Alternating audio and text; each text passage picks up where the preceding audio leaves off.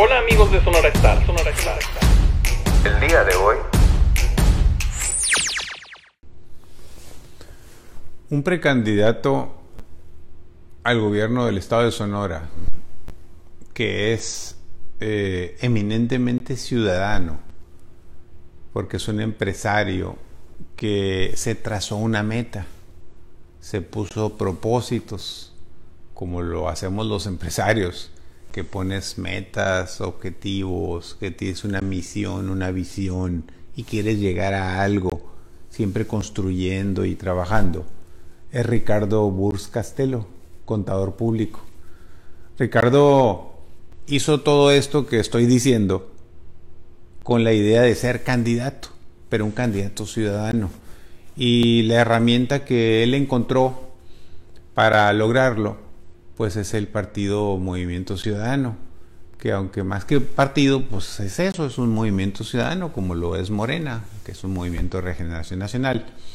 Eh, pero lo que veo interesante de la apuesta de Ricardo Burs es el hecho de que se convierte eh, por sí solo, porque no es la conjunción de todo un grupo de políticos profesionales y partidos que se alían en torno a él, sino es su experiencia, su capacidad, su talento, sus ganas de gobernar Sonora apostándole a que los ciudadanos que no tienen partido, que ya hemos dicho en otras ocasiones que es arriba del 90% de los sonorenses no están afiliados a un partido político, Ricardo Burs está haciendo una apuesta inteligente rumbo a intentar despertar la conciencia, despertar a grandes masas de ciudadanos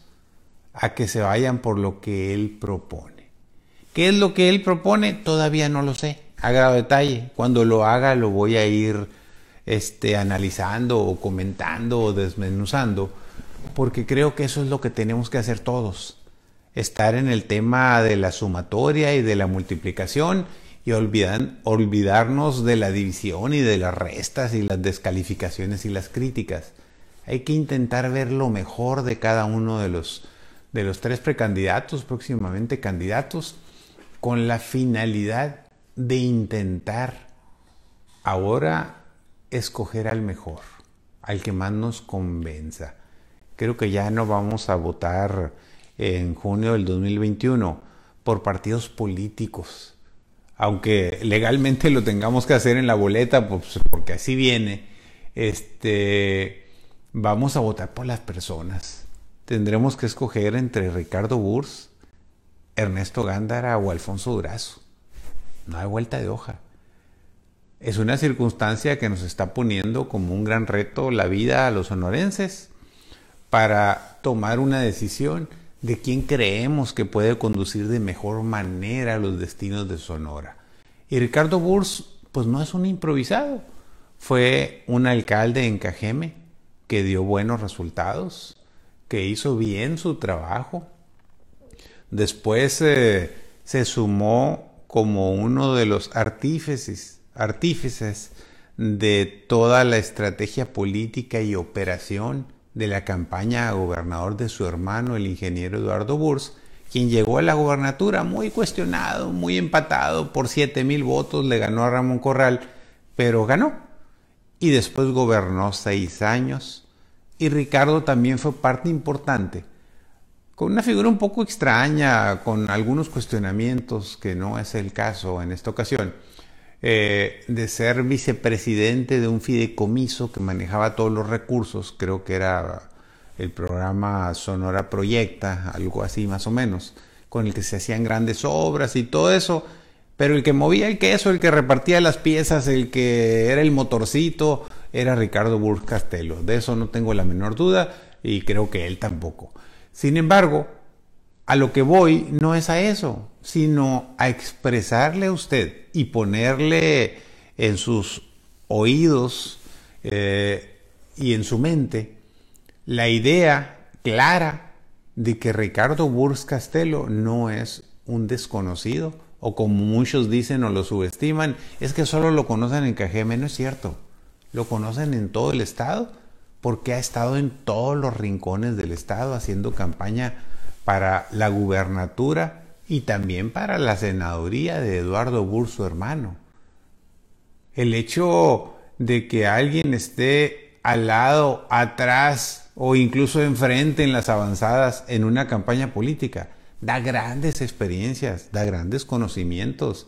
Te enteras de qué quiere la gente, qué pide, por qué protesta, por qué se queja, qué necesita. Y sobre todo, te enteras de las propuestas de alternativa de solución, de cómo sí hacer las cosas. Entonces en eso Ricardo Burs, no lo subestimen quienes creen que porque no está en una alianza de varios partidos, no tiene posibilidades de ganar. Aguas, hay un dicho popular muy claro en México que es cuando el pueblo se encapricha, las cosas cambian de manera radical. Y ya lo hemos visto en muchísimos casos. No veo por qué tendría que ser la excepción una elección para gobernador, porque ya la vivimos cuando menos en dos estados. Allá en Nuevo León con el Bronco y acá en Jalisco con Alfaro. Es decir, los personajes, y Alfaro es muy similar a lo de Ricardo Burs porque era alcalde y de alcalde brincó a gobernador. Pero sus personalidades, lo que proponían, cómo atacaban, cómo proponían, cómo, cómo manejaron las cosas en sus precampañas y en sus campañas, uno como independiente y el otro curiosamente creo que movimiento ciudadano, pero ahora es pues independiente o anda por su cuenta porque ya es gobernador, eh, pero los dos lograron el objetivo, lograron llegar a la gubernatura con movimientos despertando la inquietud de la gente sin partido, ciudadanos que los apoyaron y los llevaron al poder. Esa es la gran apuesta de Ricardo Burs y creo que es una apuesta inteligente, válida, versátil, fresca, diferente. Entonces, Dejemos hasta, hasta aquí esperando ver sus acciones. Lo único que he visualizado en la prensa de él son dos cosas. Su, su registro como precandidato, su renuncia anterior pública al PRI, cumpliendo con todas las formalidades para dejar muy claro el deslinde de que ya no quería nada con el PRI, ni con sus militantes, ni con nadie. Y finalmente, eh, dejo también el hecho de que ha hecho una gran inversión. Y no me refiero a que sean miles de millones o cosas de ese tipo. Ha hecho una gran inversión, una gran apuesta, por llamarlo de otra manera, en publicidad para incrementar el name ID que se llama, es decir, el conocimiento de su nombre y su presencia en todas las regiones del estado diciendo yo soy este, esta es mi familia y aspiro, eh, pues como no se pueden abrir mucho porque las leyes son muy ambiguas ahí, te ponen muchos candados, aunque todos sabemos que ya son casi candidatos y que, y que andan buscando la gubernatura, pues la ley te pone candados y penalidades y cosas de ese tipo, pero ha hecho una gran inversión en tecnología digital, en marketing digital para posicionarse, lo cual lo veo muy positivo y muy correcto.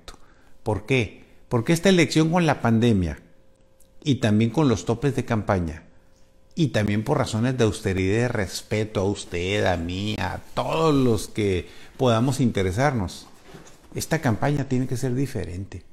Va a ser más de medios, pero sobre todo digitales. Esta campaña tiene que revolucionar el hecho de la comunicación. Afortunadamente, el 92% de los sonorenses tiene un teléfono inteligente, un teléfono celular, y no se diga televisión. Es decir, hay todas las maneras del mundo de llegar a la gente comunicándote de una manera económica y dejando atrás los gastos suntuosos, los tumultos, los grandes mítines, la bola de regalos y toda una serie de cosas que espero que sean cosas del pasado. Gracias por escucharme, saludos y felicidades. Sonora Clara.